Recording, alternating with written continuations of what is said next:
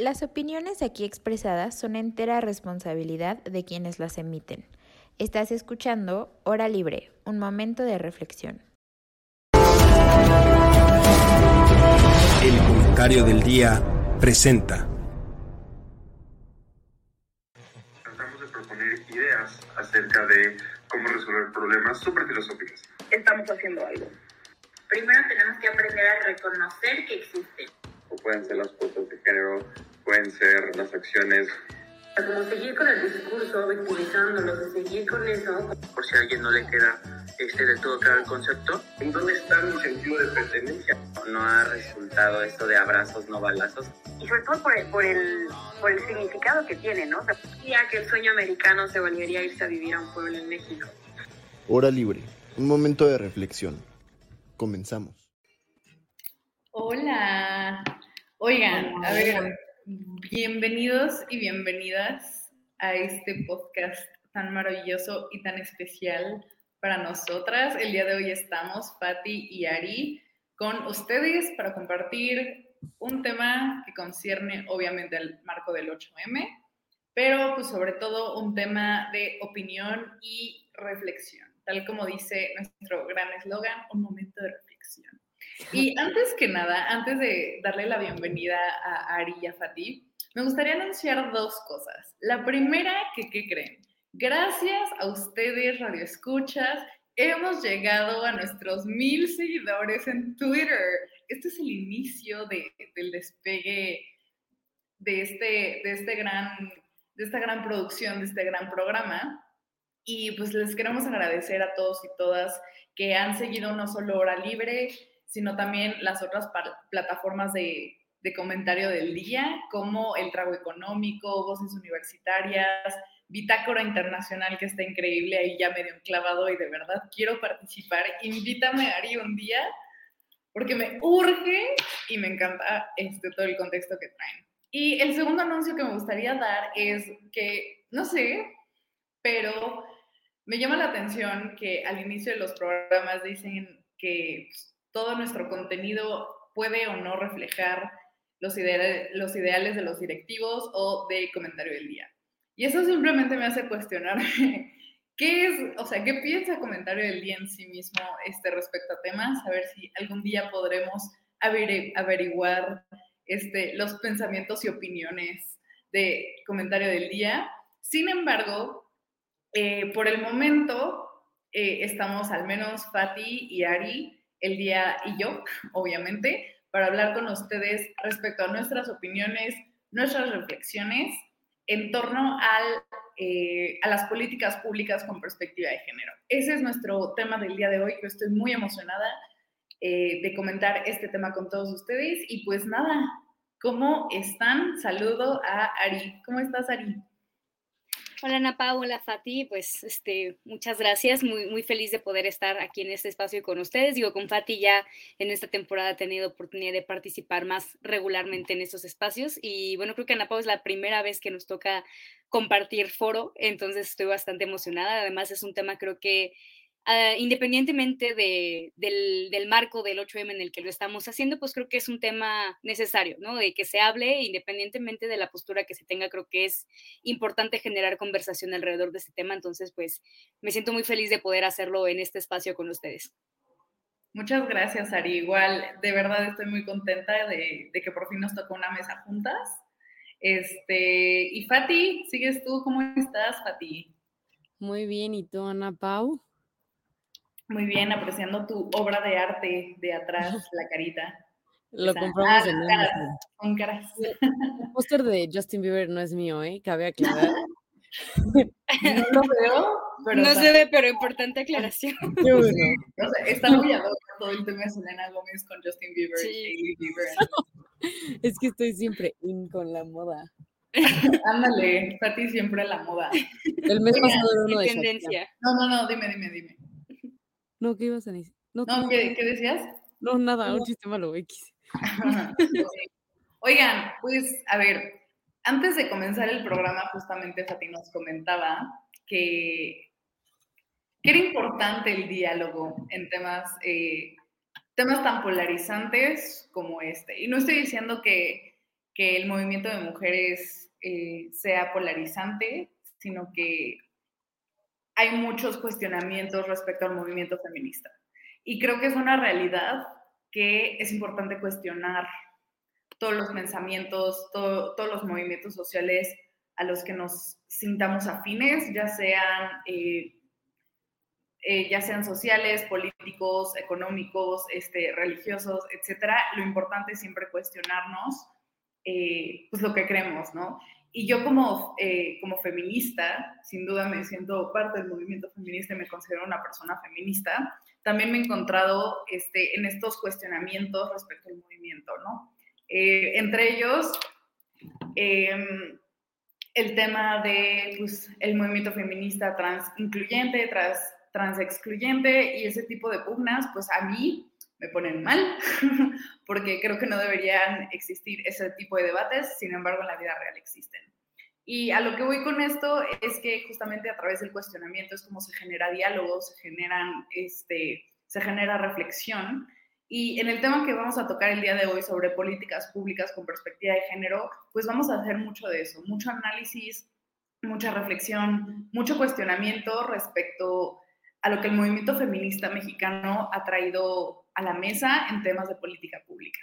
Entonces, eh, pues no sé, primero que nada me gustaría eh, preguntarles a, Ari y a Fati sobre eh, qué es lo que piensan respecto a las políticas públicas con perspectiva de género, incluso si pueden dar como un poco para ustedes qué es la perspectiva de género antes de que yo este, pues meta mano en las definiciones. Entonces, si quieres comenzar tú, Ari, o Fati, quien quiera. Pues si quieren yo, o sea, yo pienso que hacer políticas con perspectiva de género implica, por ejemplo, si eres hombre, considerar a las mujeres en, las políticas que estás haciendo y los efectos que van a tener en, las mujeres. O sea, no, porque pues muchas veces lo que pasa es que, justo hoy lo estaba viendo en mi clase de filosofía social, ¿no? Que un político se enfoca en resolver los problemas que a él le afectan. Entonces, si a un hombre solo le afectan ciertos problemas, pues no se va a preocupar en los problemas que le afectan a una mujer, ¿no? Entonces, yo creo que eso es un poco como, o sea, como yo lo entiendo, es como un ser empático y, que las políticas públicas sean como dirigidas para todos. Y con perspectiva de género, pues, gracias a Dios, ahorita ya está habiendo como más paridad en, en los, en los órganos legislativos entonces, este, mm, pues claro que se puede, ¿no? Así ya con, con más paridad, pues más mujeres opinan y más mujeres dicen de que, oye, esto también nos afecta y ya las legislaciones que se llevan a cabo son mucho más, pues, pares, ¿no? Pero, pero pues eso es lo que yo entiendo por paridad de género, por perspectiva de paridad de género. Me, encanta lo que comentas, justamente eh, el tema de las políticas públicas es atender un, problema social, un, problema que le atañe a la sociedad y la relación que tú haces con en que haya más mujeres en el Congreso que puedan aportar a ese tipo de necesidades, eh, más bien a ese tipo de soluciones para las necesidades de las mujeres está increíble. Eh, ¿tú, qué, ¿Tú qué nos comentas, Ari? Pues creo que Fati dio justo en el punto central de todo esto, ¿no? Del el por qué se tiene que hablar de la perspectiva de género, porque pues es algo que quisiéramos pensar todos que, ya tendría que existir o que tendría que, que no tendríamos que hacer como que esta distinción de qué es perspectiva de género, porque cualquiera pensaría que, que, pues es lo normal, ¿no? Que sí se toman en cuenta las mujeres cuando se toman este, decisiones en materia de políticas públicas, pero que pues como ya comentábamos ahorita, ¿no? O sea, son espacios que históricamente fueron ocupados por hombres y que eh, pues ha, ido, ha, sido una lucha constante para que las mujeres puedan ocupar estos espacios de decisión en los que realmente se pueda tomar en cuenta el cómo estas problemáticas atraviesan de manera particular a las mujeres. Porque creo que algo importante de que aclarar la perspectiva de género es que pues, no se va a excluir a los hombres o, este, a quien no se identifique con el género femenino, sino que simplemente se va a tratar de ampliar para que si hay algo en particular que afecta a las mujeres de, de, cualquier manera, igual se pueda tomar en cuenta y que esta política pública o este proyecto o lo que sea que se esté implementando realmente pueda atender las necesidades particulares de cada persona a la que va a, beneficiar, ¿no? O sea, creo que eso es como que lo que sería, o lo que a mí me parecería más importante destacar, que no se está excluyendo a nadie, sino al contrario, se está, nos estamos asegurando de que ahora sí se incluyan a todas y todos. Entonces, creo que, o sea, en términos generales, eso es lo que yo pienso que tendría que abarcar, o sea, sería como mi definición personal de una política pública con perspectiva de género o cualquier cosa con perspectiva de género, porque creo que, y creo que sí es importante porque, pues, pues insisto, ¿no? O sea, aunque estemos viendo que cada vez este, las mujeres ocupan más espacios de, distintos tipos, ¿no? Lo, como lo decía Fati, ¿no? En, en poder legislativo, en poder judicial, ¿no? Más recientemente con, con, la, con nuestra primera eh, mujer presidiendo la, la, Suprema Corte de Justicia de la Nación, con, o sea, muchísimas cosas, muchísimos cambios que están habiendo. Digo, México no ha tenido el caso, pero otros países sí están gobernados por mujeres.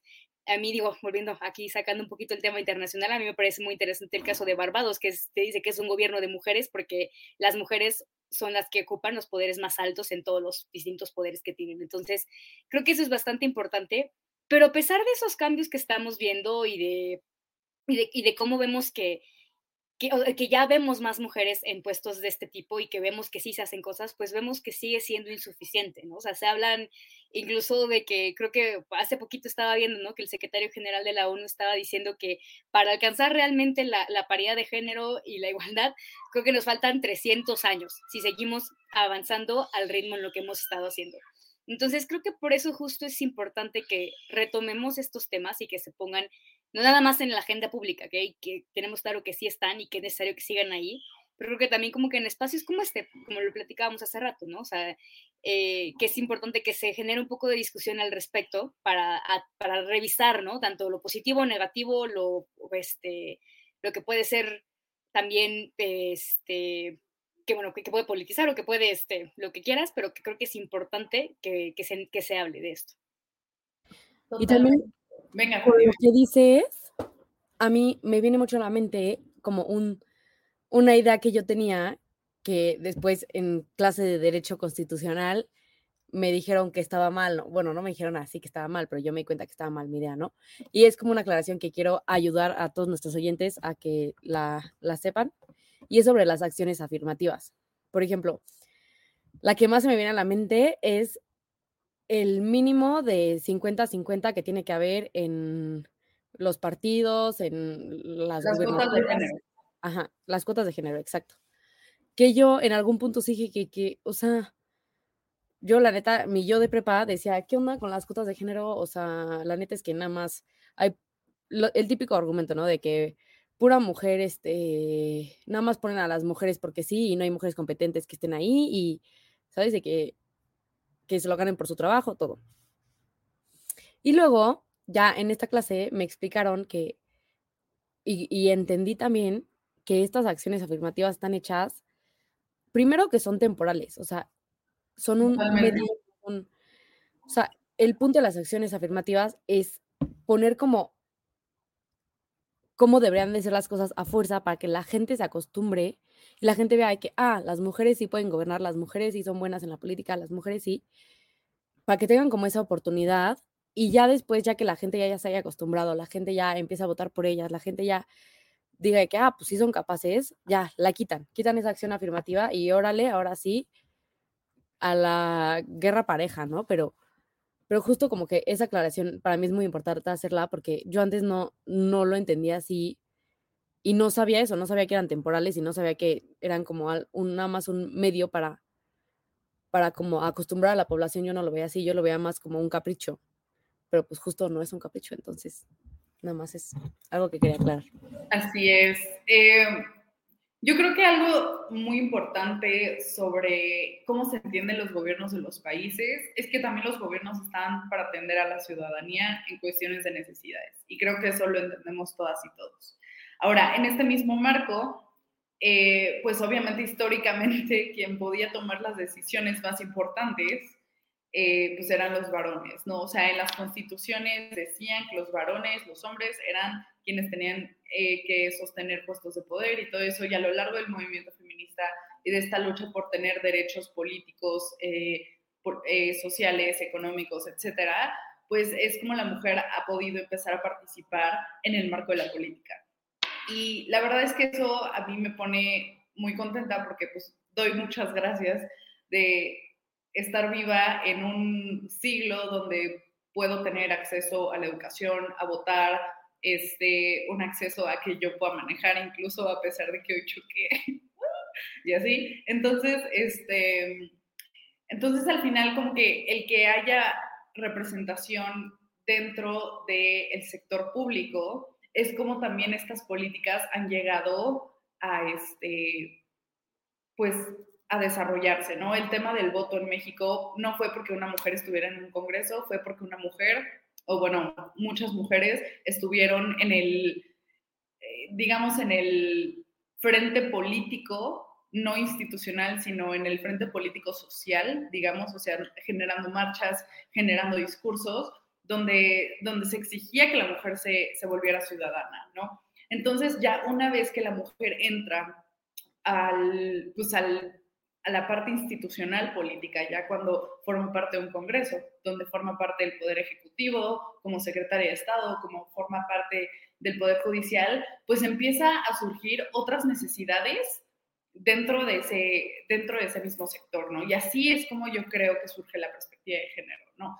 Justamente empezar a diferenciar eh, ciertas necesidades de las mujeres eh, dentro de una sociedad por su incursión a participar en cierto sector. Doy un ejemplo, el tema laboral. El que, empiece, en que, el que la mujer haya incursionado al sector laboral y que a raíz de eso hayan surgido las guarderías, es un ejemplo de política pública que atiende una necesidad que atañe a las mujeres. Sin embargo, aquí me gustaría también retomar un poco lo que dice Fati.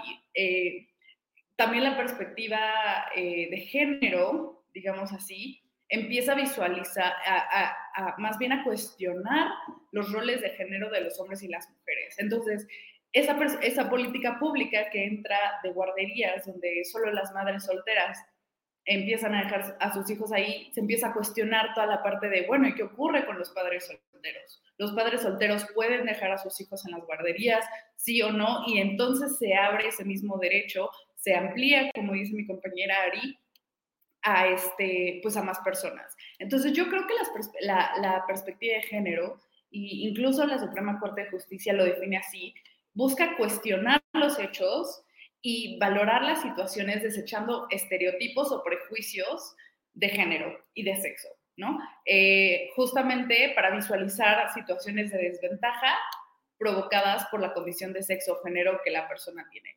Entonces, en este sentido, el claro ejemplo es el que les comento de las guarderías. Empezó como una política pública exclusiva para mujeres y después se pudo ampliar también para, para padres solteros. ¿Ustedes qué dicen? ¿Qué otras políticas públicas este, que pues, hayan empezado con perspectiva de género y se amplió a otros sexos o este, que definitivamente necesitaba perspectiva de género? ¿Qué pueden comentar? No sea así como tan claro el ejemplo como que hay como el equivalente entre hombres y mujeres, pero un, tema que a mí me suena mucho y que la verdad como que, no sé, como que me llama mucho la atención, es el de las, dar gratis o, sin impuestos los, ¿cómo se llaman? Como insumos de menstruación. ah, los productos sanitarios. Ajá, productos sanitarios. Ah, el pink tax y todo eso. Ajá, justo eso es algo que me llama muchísima la atención y, pues la verdad me gustaría mucho saber ustedes dos qué opinan sobre eso. O sea, en general sobre las iniciativas que surgieron, creo que fue el año pasado, ¿no? sí, como el año pasado o hace algunos meses, la verdad es que con esto de, de la pospandemia el tiempo pasa como de manera un poquito rara, pero que se eliminó el, el, impuesto adicional a todos los productos de higiene menstrual, ¿no? O sea, creo que sí te refieres a eso. Yo creo que pues no sé si es realmente la solución al problema. O sea, creo que podría a lo mejor ayudar en, algún, en alguna circunstancia, pero, o sea, tengo entendido que la razón por la que se hizo fue para que pudieran ser un poco más accesibles porque pues sabemos que digo, todas las mujeres que hemos tenido que comprar un paquete de toallas sanitarias o un paquete de tampones o una copa menstrual o lo que sea que, que utilicen para, este, para, para cuando tengan su, su, periodo menstrual, creo que sabemos, ¿no? Lo que, lo que cuesta, ¿no? La inversión que representa, lo caro que son y que, pues sí, muchas veces todo lo que, lo que decía ahorita eh, también Ana Pau, ¿no? Como del pink tax, de que es por ser de mujeres, este, cuesta más de lo que debería, aunque, aunque sea un producto igualito a uno que utilicen los hombres, por ejemplo, no sé, un, un rastrillo, que pues en teoría pues, es lo mismo, ¿no? Sirve para absolutamente lo mismo, la misma función, pero como es para mujeres y es rosita, pues cuesta más, ¿no? Y creo que eso se aplica también a los productos de higiene menstrual, que insisto, o sea, no debería, porque es algo que no, o sea, no es un lujo, no es algo que yo digo, ay, es que quiero esto porque se me antojó, pero no lo necesito, no, o sea, todas las mujeres necesitamos lo que sea, lo que nos haga sentir más cómodas, pero necesitamos algo para poder sobrellevar o para poder tener higiene en estos días, porque si no, deja tú la parte de, que si me siento incómoda o el feo o lo que sea, es dañino para la salud. Entonces, es algo que realmente necesitamos y que muchas mujeres en, en condiciones, pues, de, de, pobreza o este, que pues, realmente tienen una, una, situación económica complicada, pues, pues digamos que eh, tienen que debatirse entre la comida o, o, los otros servicios que son necesarios para vivir o productos de higiene menstrual. Y o sea, creo que si lo pensamos por ese lado, pues sí, o sea, la, la, intención de hacer que estos productos sean muchísimo más accesibles para garantizar la higiene y el bienestar de las mujeres, creo, creo que sí es importante. No sé si quitarle el impuesto como tal sea lo único que se puede hacer o ya la, la, solución, porque pues creo que no, o sea, creo que sí hace falta mucho todavía para que, para que se pueda lograr un, un avance realmente significativo, pero, pero, o sea, creo que sí es empezar a, tener como justamente conciencia de esto, ¿no? O sea, creo que lo, lo importante sobre eh, las políticas públicas, que, o sea, insisto, o sea, creo que podrán parecernos a lo mejor, eh, pues no, no sé si, si nos puedan parecer la mejor opción o nos puedan parecer suficientes, pero creo que, pues sí es un buen inicio para empezar esta discusión, para, pues sí, o sea, para que realmente podamos ir más allá en todas las causas que, o todo el problema estructural que tenemos y que podamos decir, encontrar realmente las soluciones. Como si empezamos por encontrar un puntito, pues a lo mejor nos podemos ir como, como jalando un hilito, ¿no? O sea, basta encontrar realmente cuál es la base de todo el problema, qué otras soluciones tenemos, qué otras soluciones se pueden dar para ver qué es lo que hace falta. Y por eso es que yo siento que, que quizá por ese lado podría ser un avance importante. Pero no sé, Ana Pau, ¿tú qué opinas? Yo, híjole, a mí me, eh, de lo que rescata, perdón, de lo que rescato de lo que comentaría, en primer lugar estoy totalmente de acuerdo. Y yo creo que también eh, a esta misma discusión de políticas públicas con perspectiva de género, también tiene que haber una, este, una perspectiva de interseccionalidad. ¿Y a qué me refiero con interseccionalidad? Justamente a que tomes en cuenta no solo una desigualdad que atañe a mujeres blancas y privilegiadas, sino también a mujeres en situación de pobreza, a mujeres de pueblos originarios, a mujeres este, de color de alguna otra etnia, porque justamente eh, la desigualdad de género eh, afecta diferente a las mujeres. O sea, incluso dentro de las desigualdades que se pueden presentar eh, entre mujeres, hay diferencias. Es muy diferente que una mujer sufra discriminación laboral por estar embarazada a que esté embarazada y aparte sea una mujer indígena o que esté embarazada y además este, eh, sea afrodescendiente, ¿no? Entonces, justamente el tema de la interseccionalidad es también importante meterlo a temas de política pública. Entonces, en ese sentido, yo creo que la política pública de, o la legislación, digamos de así, política pública y legislación es, un poco distinto. Este, esta iniciativa de ley fiscal, pues también eh, busca abaratar los costos respecto a productos sanitarios que la mayoría de mujeres y personas que menstruan los necesitan, ¿no? Entonces, eh, me gusta, me gusta el cuestionamiento que hace Ari, como, o sea, que dice como, pues realmente, o sea, realmente es el cambio radical este, para, pues, para lograr derechos políticos sociales, no, yo tampoco lo creo. Sin embargo, este, sí permite una inclusión sanitaria para aquellas mujeres que pues, no han tenido acceso a productos sanitarios. Y a esto eh, me gustaría también mencionar, o sea, yo también, yo sí creo en un estado de bienestar, a pesar de que todos mis economistas de ahí me digan que, que no funciona, o sea, entiendo que no funciona, sin embargo, yo sí creo que el Estado debería garantizar cierto nivel este, de salud y eso incluye otorgar productos sanitarios gratuitos. Ahora, aquí también me gustaría retomar una política pública y, o, una iniciativa, o una iniciativa de ley que careció totalmente de perspectiva de género y aparte interseccionalidad.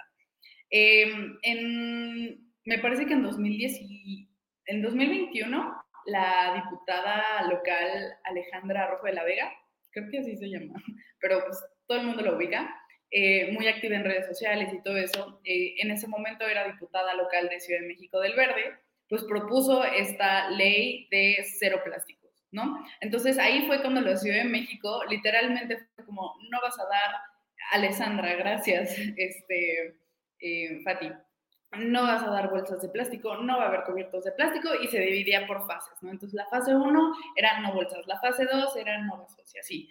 Y entonces dentro de, esas fases, pues también se prohibían todos aquellos eh, tampones de plástico, o sea, con aplicadores de plástico. Entonces, por un lado está como todo el tema ambiental de sí, no plásticos y shalala, pero por otro lado, justamente por ser un producto que la mayoría de mujeres utilizan, que justamente en esta misma idea de economía, de mercado competitivo y de elección del consumidor, la consumidora o la persona que menstrua elige utilizar cierto tampón con aplicador de plástico, pues se queda sin esa opción. Y entonces tiene que recurrir a una opción que es un aplicador de cartón que, bueno, en lo personal se me hace muy incómodo, se me hace muy incómodo, duele, es horrible, y entonces este, se queda como la única opción para pues, las mujeres en ese momento, ¿no? Entonces ahí no solo hay una falta de perspectiva de género, a pesar de que esta, esta iniciativa de ley vino de, de una mujer, en cuestiones de que pues, no hay opciones para las mujeres respecto a productos de menstruación, sino también viene un tema de, este, de interseccionalidad en, bueno, y si una mujer solo puede tener acceso a, este, a tampones de plástico por alguna o X razón, entonces, este, ¿por, qué, ¿por qué le quitas esa opción, no? Entonces, eh, a, eso, a eso también me refiero con el tema de interseccionalidad. O sea, es muy importante tomar en cuenta no solo las desigualdades que hay entre sexos, sino también las desigualdades subyacentes. Etnia, este, eh, pueblos originarios, eh, bueno, es etnia, desigualdades sociales, económicas, etc. No sé qué tengan que decir al respecto, alguna preguntas así de, pero no, Pau, esto, esto no me parece, o cosas así. Yo, pero no crees, o sea, como que ese quitarle el plástico, a ver, yo estoy muy de acuerdo contigo, o sea, pero nada más estoy así, como cuestionándote. Validísimo. Sería, o sea, ¿qué otra, ¿qué otra solución le das a eso? O sea, porque se me haría una incongruencia, por ejemplo, quitar, o sea, porque opciones hay muchas, la verdad para productos sanitarios, ¿no? Hay muchas opciones. Y siendo el abogado del diablo, pues no hay, o sea, como que, pues si hay tantas opciones, como que justo igual hay muchas opciones de bolsas y de otros plásticos que dejas de usar para usar bolsas de papel, así para ser más medioambientalmente friendly, ¿no? Entonces, este, ¿por qué no también quitarías esos tampones? O sea, como, ¿qué argumento das para que sí se justifique el mantener los productos de plástico sanitarios para las mujeres y todos los demás no? Yo creo que en primer lugar es la necesidad y justamente es, es, mucha casualidad que también se hayan quedado los condones, por ejemplo, que son de látex, que básicamente es plástico. Entonces, si hubieran realmente quitado todos los plásticos, también hubieran quitado los condones. Y en segundo lugar, otra justificación que tiene, tiene que ver con la interseccionalidad era que, no, pues que las mujeres usen copas menstruales. Algo que pasa y que ocurre en el país y que creo que todos podemos estar de acuerdo es que hay falta de educación sexual y reproductiva. Y en esta misma idea de falta de educación sexual y reproductiva, el conocimiento, o sea, el que la mujer pueda conocer su cuerpo, cómo funciona la menstruación y el cuidado que debe tener en temas de salud, este, con el tema de menstruación, pues a veces no se conoce porque pues no, le, no se ha otorgado bien ese tipo de educación. Entonces, el usar una copa menstrual es muy delicado y también muy costoso. Una, una copa menstrual eh, cuesta alrededor de alrededor de 500, 700 pesos si es una buena copa menstrual. Y entonces empiezan estos cuestionamientos para aquellas mujeres donde 500 pesos representa algo significativo dentro de su ingreso diario, ¿no? Entonces, este, justamente lo que buscan las opciones y el que haya diferentes tipos de productos sanitarios es que las mujeres puedan elegir el mejor de acuerdo a, obviamente, su anatomía, pero también a su cartera eso, o sea, eso es lo que yo diría respecto, respecto a ese tema. Creo que ahí sí también coincido con, con Ana Pau en ese sentido, o sea, porque, pues, creo que, o sea, es algo bastante delicado en el tema, de, hablar de, de menstruación por justamente creo que la falta de, de educación sexual que hay en, en, muchas partes del país, ¿no? Digo, si nos queremos nada más hablar de, México específicamente, en el país hay muchas zonas en las que la, la, educación sexual sigue siendo un tabú, sigue siendo este, algo que se trata como con pincitas, por decirlo así, o que no se, le, no se dicen las cosas tal como son, que no se nombran como deben de nombrarse, y que pues por mil motivos más, las opciones como que se van reduciendo. No digo, yo creo que, o sea, personalmente, o sea, yo creo que tuve una buena acceso una buena educación sexual y creo que tengo acceso afortunadamente a cualquier tipo de estos productos, o sea, que sí tengo como que la opción de elegir el que me funciona mejor, el que me sentir más cómoda.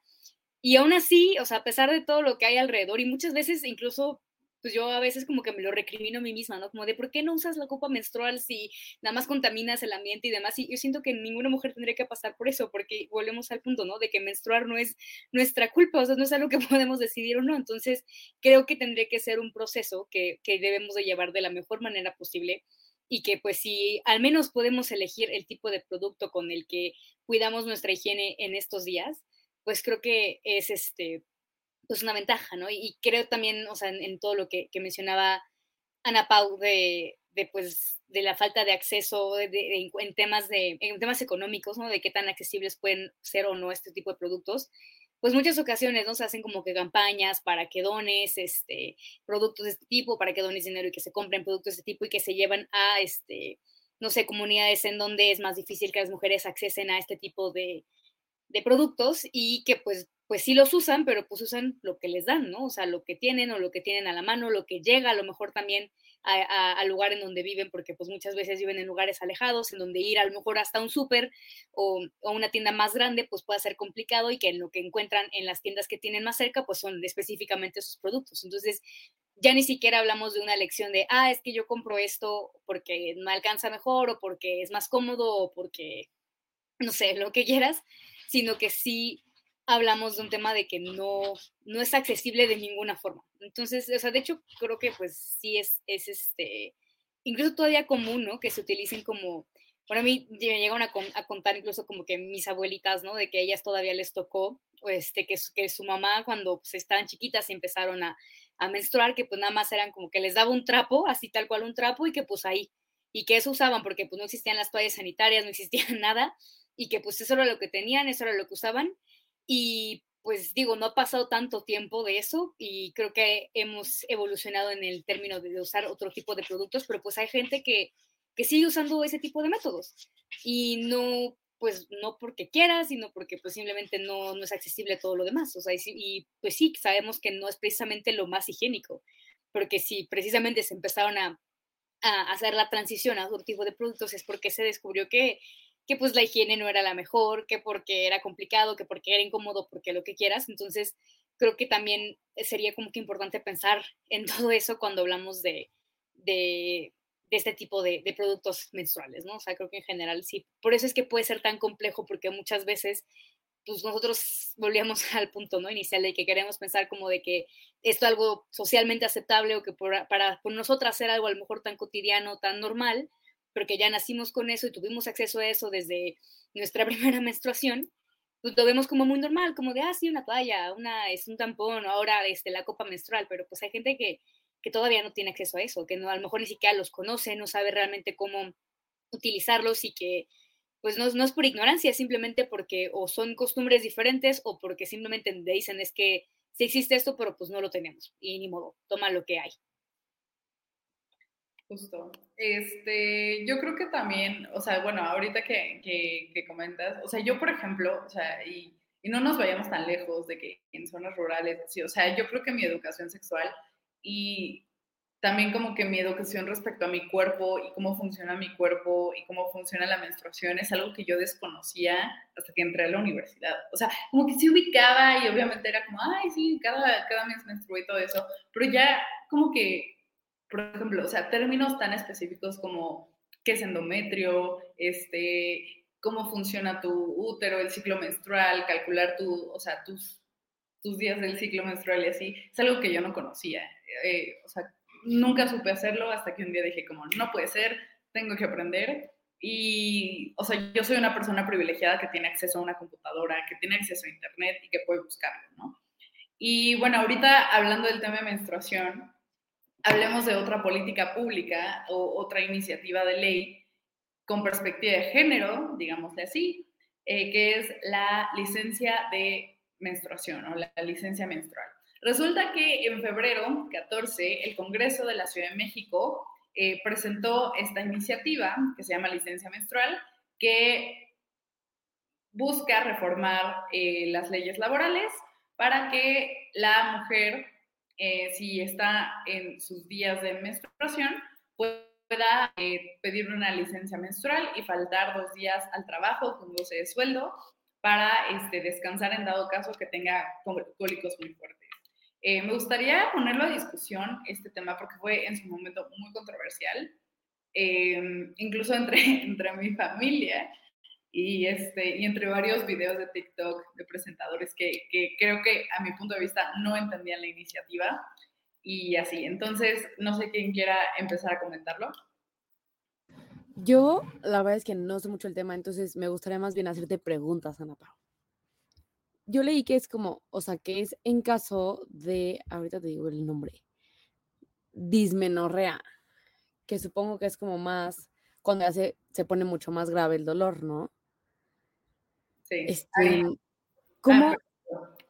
O sea, ¿se tiene que diagnosticar eso de que por un doctor para que tenga la licencia? Ok. Creo que, creo que Ari también anda, anda muy informada, entonces venga Ari. Ah, bueno, sí, justo, este, yo leí que, yo tampoco, o sea, cuando, digamos que cuando recién vi el encabezado, ¿no? De todas las noticias, pues sí, nada más vi eso, ¿no? Que era, este, que era la licencia menstrual que por cólicos. Y pues sí, como que al principio dije como de, bueno, pero ¿y cómo justificas, no? Que tienes un, cólico, que digo, o sea, sí, o sea, pueden ser terribles y pueden ser incapacitantes. Y después me empecé como que a meter un poquito más. Y justamente creo que fue uno de estos videos que, que causó tanta polémica de la, la, postura de un hombre sentador que las compañeras le estaban explicando un poquito fue que yo entendí cómo, cómo es que estaba funcionando esto. Es que creo que... O sea, debo confesar que ese tipo de videos me ponen mal, porque, porque sí, pero voy a tomar la postura de Fati y voy a decir como entender y empatizar con los hombres.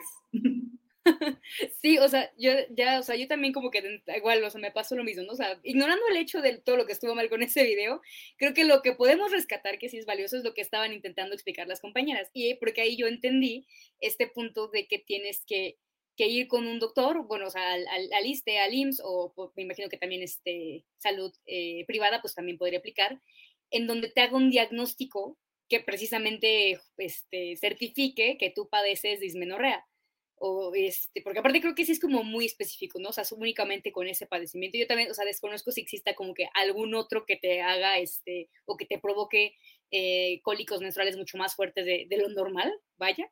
Pero, este, pues justo entre las cosas que ahí también se rescataban y que igual en, en otras discusiones este, empezaron como que a salir justamente el tema de, ok, necesitas un certificado, pero ¿y las mujeres que no tienen acceso tan fácil a, ir así un día cualquiera, así como nosotras de ir a un consultorio médico o una farmacia, aunque sea, o sea, que nos hagan un, este, un certificado médico normal, ¿cómo van a, lograr justificar que tienen ese tipo de padecimientos? O sea, creo que también ese es como que uno de los puntos más importantes porque, pues de entrada, cuando presentaron la iniciativa, cuando lo empezaron a anunciar, pues digo, creo que todas las mujeres y personas menstruantes que hemos tenido un cólico menstrual que de verdad nos ha tumbado, entendemos lo que, lo que puede ser, ¿no? O sea, digo, creo que a mí afortunadamente nunca me han dado así tan, tan fuertes como para, digo, dos o tres días, o sea, creo que a mí si me dan fuertísimo es nada más unas cuantas horas y sí, o sea, es horrible, sí, sí me tumbo en la cama, me dan hasta náuseas, me da, o sea, se me quita el apetito, o sea, de verdad creo que sí es algo muy fuerte. Incluso yo desconozco si tuviera yo dismenorrea, o sea, podría ser, pero pues no lo sé porque nunca me he hecho un estudio específico para, para determinarlo, pero pues creo que sí es como que algo bastante importante, ¿no? O sea, el cómo, cómo incluso en esto vamos a necesitar que, o vamos a, tener la situación de que no todas las mujeres van a poder beneficiarse, bueno, mujeres y personas menstruantes van a poder beneficiar de, de esta iniciativa de ley, si, bueno, si es aprobada este, próximamente, pues una, una ley, porque eh, uno o no tienen acceso a, a, a, la salud, o, este, digo, en el caso de personas menstruantes, ¿no? Que podemos tener a hombres trans, que pues en ocasiones incluso les niegan el servicio uh, o les niegan el acceso a estos servicios porque según este, bueno, pues por términos de, de, de, discriminación y que pues no van a tener este acceso a este, a este estudio o a que se los acepten en el trabajo o lo que quieras, o sea, justamente por, por lo mismo y no por eso dejan de sufrir este padecimiento. Entonces creo que también por eso es un tema bastante complejo y que como lo mencionaba hace ratito, ¿no? O sea, no va a ser ya la solución a todos nuestros problemas porque hace falta muchísimo más, pero pues sí creo que es al menos un punto de partida bastante interesante para hablar de esto porque creo que justo la gente de fuera o los hombres que o la gente que no menstrua pues no hay forma de que entienda realmente, ¿no? Y aunque hay este no sé, como gráficas o tablas incluso que tratan como de comparar para que la gente que no menstrua entienda qué es lo que se siente y que sepa, ¿no? El, el equivalente en dolor que puede ser un cólico menstrual y que pues sí dicen que hay, hay quienes lo sienten de manera horrible, ¿no? O sea, que es casi, casi como dolores de parto o como el peor dolor que te puedas imaginar y que pues quien no lo experimenta le hace muy fácil, ¿no? Luego hasta hay memes que se burlan de eso, ¿no? De cómo, pues digo, o sea, insisto, no, no creo que sea su culpa, simplemente no lo experimentan, pero no sé, hombres que ven a sus novias este, sufriendo, padeciendo los cólicos y que no saben lo hartas que están, lo incómodas, lo el dolor que sienten y que nada más le dicen como de, ay, ya te tomaste algo, ay, no, ya hiciste, o sea, insisto, o sea, no creo que sea como por mala onda o porque no sepan o porque no quieran saber, sino pues no lo experimentan y, y por eso es que no lo terminan de entender. Pero pues sí creo que es bastante importante en nosotros poder como que, poder, poder ponernos en el lugar de, de, la gente que sí está experimentando esto y que sí puede ser totalmente incapacitante, porque puede ser, para tratar de, aunque no nos pase, incluso siendo mujeres, incluso menstruando, pues poder entender que esto sí es un padecimiento grave y que sí tendríamos que, que buscar que si, que si tienes esta situación, pues puedas tener acceso a, a, pues digo, mínimo descanso, a mínimo no tenerte que preocupar por otra cosa, como el trabajo o, o no sé, lo, o lo demás, para que puedas poder dejar todas tus energías en, en, en, sentirte mejor. Oigan, y a ver, les tengo otra pregunta, así como de el abogado del diablo otra vez. ¿Cómo justificarían, o sea, o, o cuál es la diferencia entre una licencia menstrual, licencia de menstruación y una licencia por enfermedad? O sea, porque al final, a ver, lo que a mí se me ocurre ahorita es que si a mí de repente me, me da una dismenorrea espantosa, yo diría, pues sabes qué, pido mi licencia por enfermedad, o sea, obviamente voy al doctor, o sea, todos los requisitos que se hacen, y pues yo creo que la, la otra alternativa, o sea, no sé, aquí, aquí, ustedes díganme por qué estoy mal y por qué tienen que ser dos cosas separadas, pero lo que yo pensaría sería que la alternativa sería agregar la dismenorrea como a las causas que permiten la licencia por enfermedad, ¿no? Normal. Yo creo que este, el tema principal de por qué se hace la distinción es porque una licencia de enfermedad, ¿cada cuándo te puedes enfermar de gripa? Cada dos meses, cada, puede ser estacional, o sea, una vez al año en diciembre o, una, o dos veces al año en diciembre y en enero y así. Y el tema de la menstruación es que es cada mes. Entonces, si tú eh, cada mes andas pidiendo una licencia de enfermedad, pues sí puede hacerse esta pregunta de, o sea, a ver, ¿realmente estás enferma? ¿Qué está pasando? Y shalala, ¿no? Entonces yo creo que también el que exista la licencia menstrual quita este estigma, digamos, o sea, llamemos de estigma porque realmente no sé si existe un estigma, pero está como eh, periodicidad, estigma por periodicidad, digamos, respecto al tema menstrual. Ahora, em, yo creo que a mí lo que más me preocupa de la licencia, o sea, de este tipo de políticas públicas tan enfocadas en la mujer, es eh, la falta de comprensión que hay alrededor de esta, ¿no? Porque la, primera justificación, o más bien el primer cuestionamiento es como, ¿sabes qué? Es que las empresas van a dejar de contratar mujeres por, este, pues por un tema de productividad y al final me voy a ver bien marxista, pero por un tema de capitalismo voraz, ¿sabes? O sea, eh, justamente pues sí, las empresas quieren productividad y entonces no les va a convenir contratar mujeres. Bueno, el mismo cuestionamiento se hizo cuando una mujer este, pues estaba embarazada o el, la potencia, digamos, y veámoslo de forma súper tomista, o sea, eh, el que la mujer tiene la potencia de, eh, pues de embarazarse, pues por eso era la principal discriminación por las cuales las mujeres no las contrataban, porque aparte se iban a perder no dos días, sino semanas. Entonces, yo creo que a mí lo que más me preocupa es que haya surgido esta legislación en una sociedad que todavía no logra entender la participación de la mujer en la sociedad y en la economía como algo esencial. Entonces, no se comparten datos, no se, eh, comparte información de cómo la mujer este, beneficia a la, a la empresa en pues, muchísimas áreas, ¿no? Porque en eso yo estoy súper de acuerdo, la mujer es muy diferente al hombre y puede aportar diferentes valores dentro de una empresa.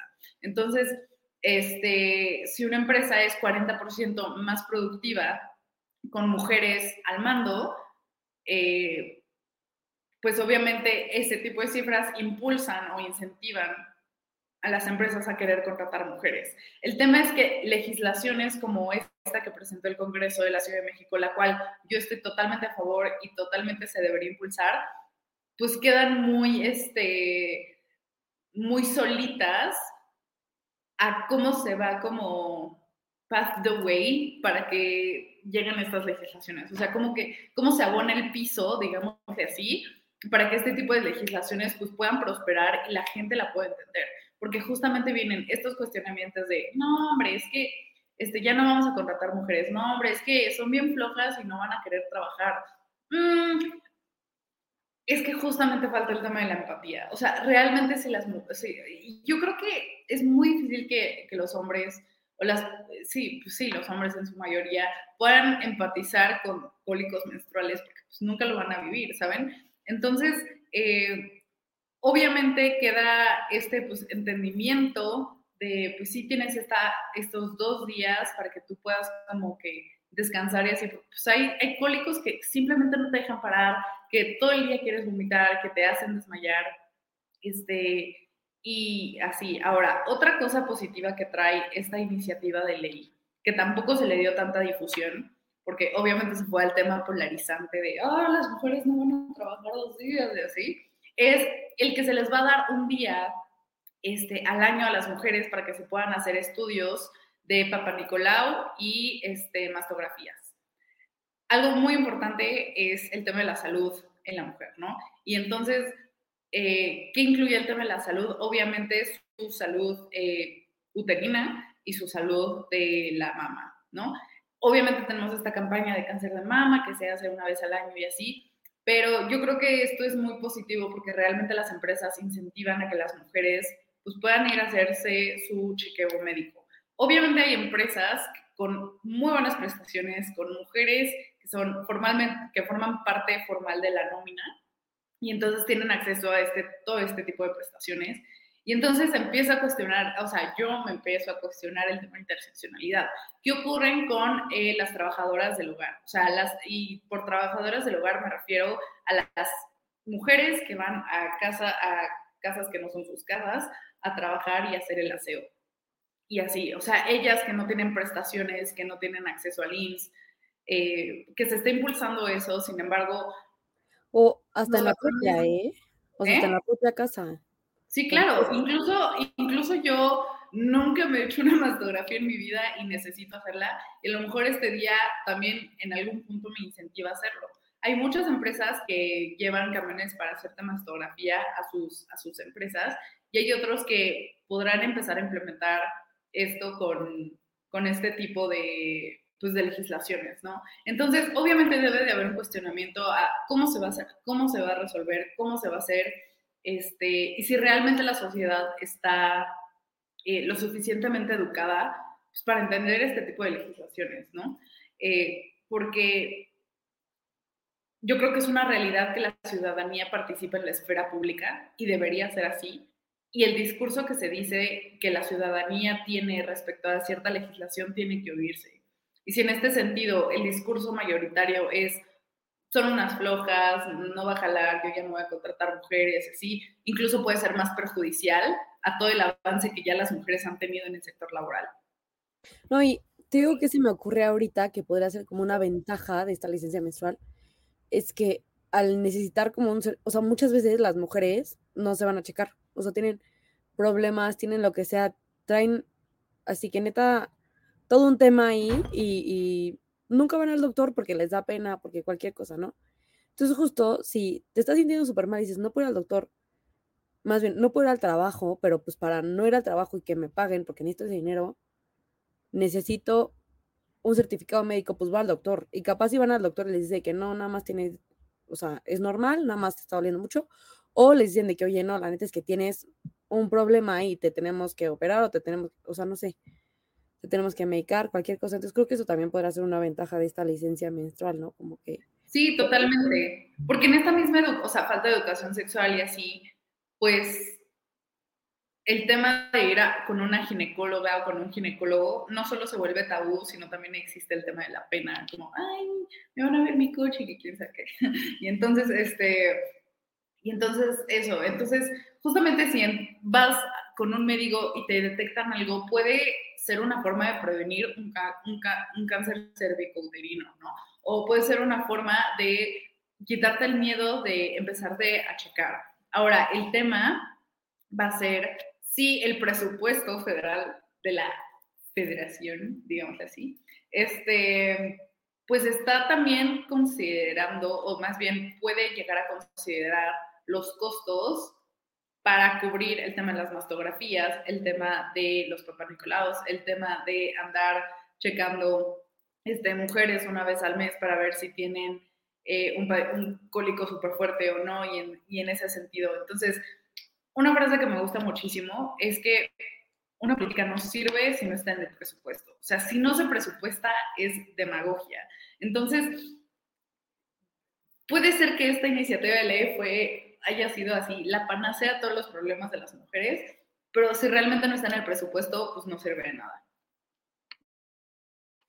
Yo estoy de acuerdo con eso, porque pues creo que sobre todo de ahorita que retomamos, ¿no? Como que este tema de, la salud, particularmente de, las mujeres, ¿no? Este, y, todo este tema de, de, la ginecología y demás, o sea, creo que es o sea, ese, ese, digo, toda la medicina, pues en teoría, pues no, es barata, ¿no? O sea, es, es, caro, o sea, y aunque sea este, salud pública, pues sí también implica un gasto incluso para la persona y pues para el Estado también, ¿no?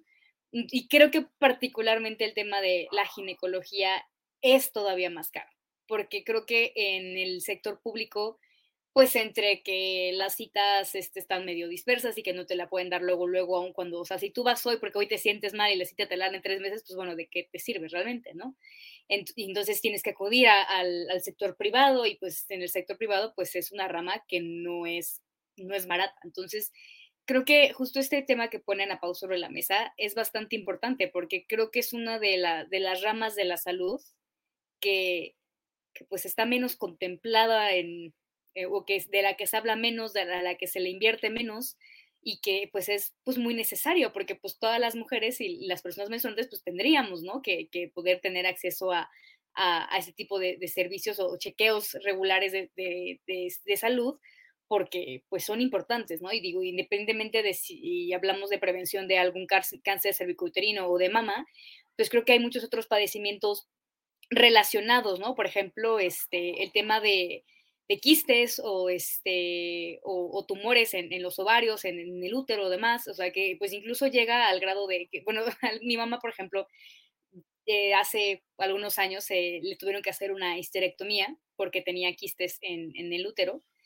y en un ovario, creo. Y pues poco después empezó a salir un poco el tema, ¿no? Platicar como de, no, es que pasó esto, me hicieron esto, esto lo otro. Y mamá dice, ahora resulta que a todo mundo, bueno, todas las mujeres que conocía, le han hecho una histerectomía, ¿no? Porque justo empezó como que entre más lo platicaba, más salían historias de gente cercanas pues, a nosotras, ¿no? Que, que o habían pasado por un padecimiento así o conocían a alguien que sí. Y mamá decía como de, bueno, es que yo nunca en mi vida había escuchado hablar de esto hasta que me hasta que me tocó vivirlo, ¿no? Y pues creo que es algo bastante importante porque pues sí es algo, o sea, el tema de, de el síndrome de ovario poliquístico, que es como le llaman, pues creo que eso es algo muy importante y que pues según estudios, muchas mujeres son propensas a, tenerlo, ¿no? Y que realmente pues no saben cómo tratarlo o cómo prevenirlo para que no tengan que llegar a, a algo más fuerte como pues una operación, una esterectomía o este o algo peor, o, o sea, y que para prevenirlo a tiempo pues simplemente lo desconocen porque o porque no van a cheques regulares o porque pues simplemente no tienen acceso a ellos, ¿no? O sea, por cualquiera de, de las dos. Entonces creo que sí es algo bastante importante porque pues sí, a pesar de todo, creo que sí sigue habiendo como que un, un estigma en todo este tema de la salud sexual y salud reproductiva que, pues, que no debería de haber, que sigue siendo a lo mejor un poquito tabú, que sí también por pues, casos de, de violencia ginecológica y violencia obstétrica, pues sigue, sigue siendo también, o bueno, que sigue dándole miedo a algunas mujeres, ¿no? O sea, el, el, ay, es que pues no quiero ir con un ginecólogo hombre porque pues, no sé, todas las historias que no hemos escuchado de esto y que pues es muy lamentable porque, pues digo, a lo mejor insistimos, ¿no? O sea, no todos y no todos los casos van a ser iguales, pero pues ya por eso que escuchaste, pues a ti te puede generar muchísimo miedo y es totalmente válido o que, eh, y que no sabes realmente con quién acudir o que es muy caro y demás. Entonces creo que ese es un, un problema bastante importante. Entonces creo que, que justo este tipo de, de, temas, este tipo de iniciativas, si bien no son el, la solución a todos nuestros males, pues creo que sí es importante que nos permita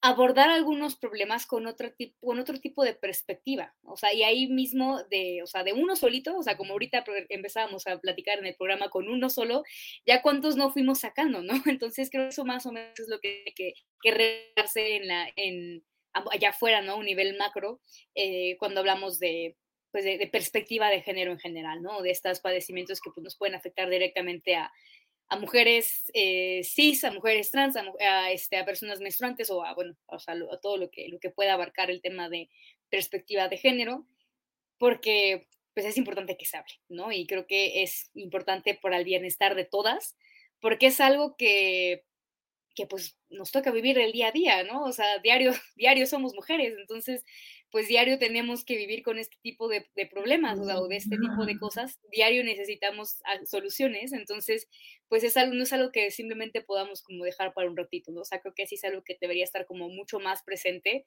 en, este, en, pues en nuestras propias mentes, ¿no? Porque creo que pues sí, incluso para nosotras, aunque lo vivamos diario, pues no es algo que tengamos tan presente siempre por pues, mil cosas, ¿no? Pero creo que sí tendríamos que, que ser un poco más conscientes de que todo esto es una necesidad y que pues sí sigue siendo un problema y que sí es necesario que se sigan tomando acciones y que, y que pues digo, independientemente de si hay más mujeres en espacios de este tipo, porque pues también como lo decía un poquito, lo decíamos un poquito al inicio, ¿no? También de, no necesariamente porque haya más mujeres significa que hay más iniciativas con perspectiva de género o que se hace más por las mujeres y sus derechos, pero pues sí puede ser un avance y sí puede ser importante.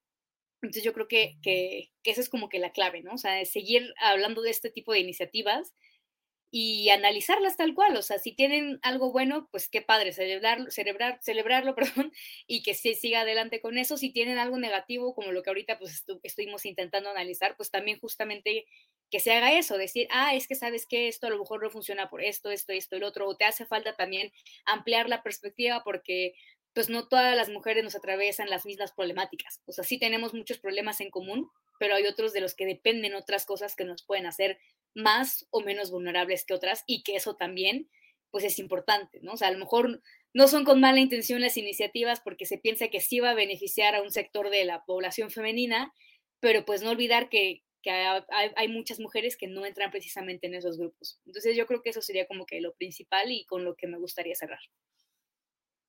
Pues la verdad es que no se pudo haber cerrado mejor y yo creo que diste una visión, eh, incluso una conclusión bastante pues, robusta de lo que también se tocó. No sé si Fati quieras comentar algo más ya para, para ir cerrando. No, nada, a mí como siempre me gusta aprender sobre este tema, creo que siempre se puede como decíamos al principio, como mediante el diálogo, como conocer más y, pues sí, o sea, como estar abiertos a cambiar de opinión o incluso a, o sea, como crear una propia, ¿no? Entonces, este, me gusta mucho escucharlas. Pues muchísimas gracias por acompañarnos, Ari, Fati, extrañamos a Vero, pero pues la chica anda bien intensa con exámenes y pues sí, fue, fue una semana ruda de exámenes para, pues, para los que seguimos estudiando. Y bueno, si van a mañana a la marcha, a todas aquellas mujeres, váyanse con mucho cuidado, tengan pila en el celular, llévense agua, este, pónganse su nombre en su bracito. Si no van por alguna situación, apoyen el movimiento si quieren desde pues donde estén. Y, este, y también lo importante, cuestionen. Muchísimas gracias por pues es por esta mesa, estuvo muy bonita, hasta me dieron ganas de hacer una mesa especial de, de menstruación y nuestras, y cómo, cómo hemos aprendido nosotras a, descubrir nuestro cuerpo, porque pues, sí, o sea, creo que ha sido un tema tan tabú que pues, no he escuchado podcasts eh, sobre pues, nuestras historias de como mujeres menstruantes. Entonces, pues a lo mejor estaría padre un día reunirnos para, para hacerla. Eh, muchísimas gracias también a Jaime que anda tras bambalinas por apoyarnos y pues que tengan un excelente día. Un abrazo. Ah, síganos en nuestras redes sociales, obvio. Escúchanos en Spotify, Apple Podcast, Amazon Podcast, flow.page diagonal hora libre y flow.page diagonal comentario del día. No se les olvide sintonizar a Ari en Bitácora Internacional y a Jaime en el Estado Económico y a Lalito Quitabecas en Voces Universidades. Cuídense mucho. Bye. Oye, oye, ¿te gustó la emisión? Entonces, no te la puedes perder la siguiente semana. Y recuerda que puedes escuchar este y otros programas en nuestra página oficial, comentariodeldia.com y en las plataformas de Spotify, Apple Podcast y Amazon Music Suscríbete y síguenos de cerca en todas nuestras redes sociales. No olvides darle me gusta.